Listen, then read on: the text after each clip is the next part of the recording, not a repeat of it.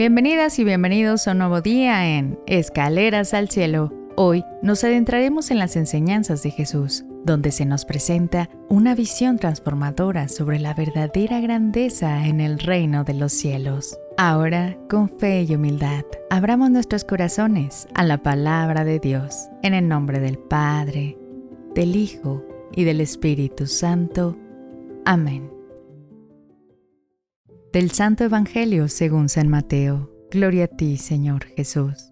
En cierta ocasión, los discípulos se acercaron a Jesús y le preguntaron, ¿quién es más grande en el reino de los cielos? Jesús llamó a un niño, lo puso en medio de ellos y les dijo, yo les aseguro a ustedes que si no cambian y no se hacen como los niños, no entrarán en el reino de los cielos.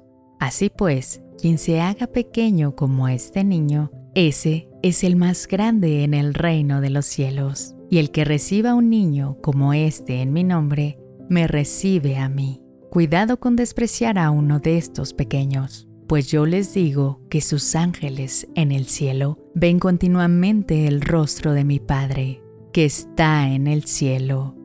Palabra del Señor. Gloria a ti, Señor Jesús.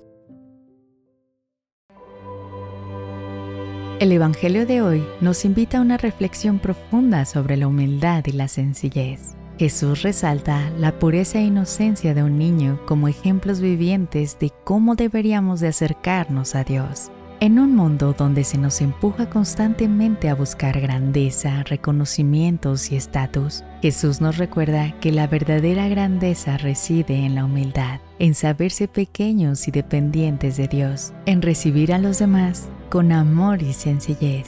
Además, la mención de Jesús sobre los ángeles que ven el rostro del Padre nos recuerda la importancia de cuidar y respetar a los más vulnerables entre nosotros.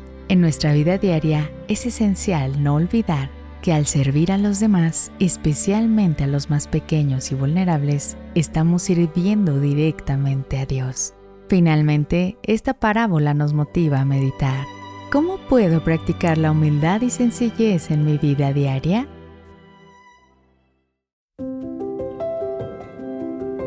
Gracias por acompañarnos hoy en Escaleras al Cielo. Que el mensaje de hoy nos inspire a acercarnos a Dios con un espíritu humilde y puro, como lo hace un niño. Déjame saber en los comentarios qué opinas sobre esta lectura y cómo se relaciona con tu vida diaria. Suscríbete y no olvides dejar tu like. Nos encontraremos de nuevo mañana en nuestro siguiente peldaño al cielo. Que Dios te bendiga.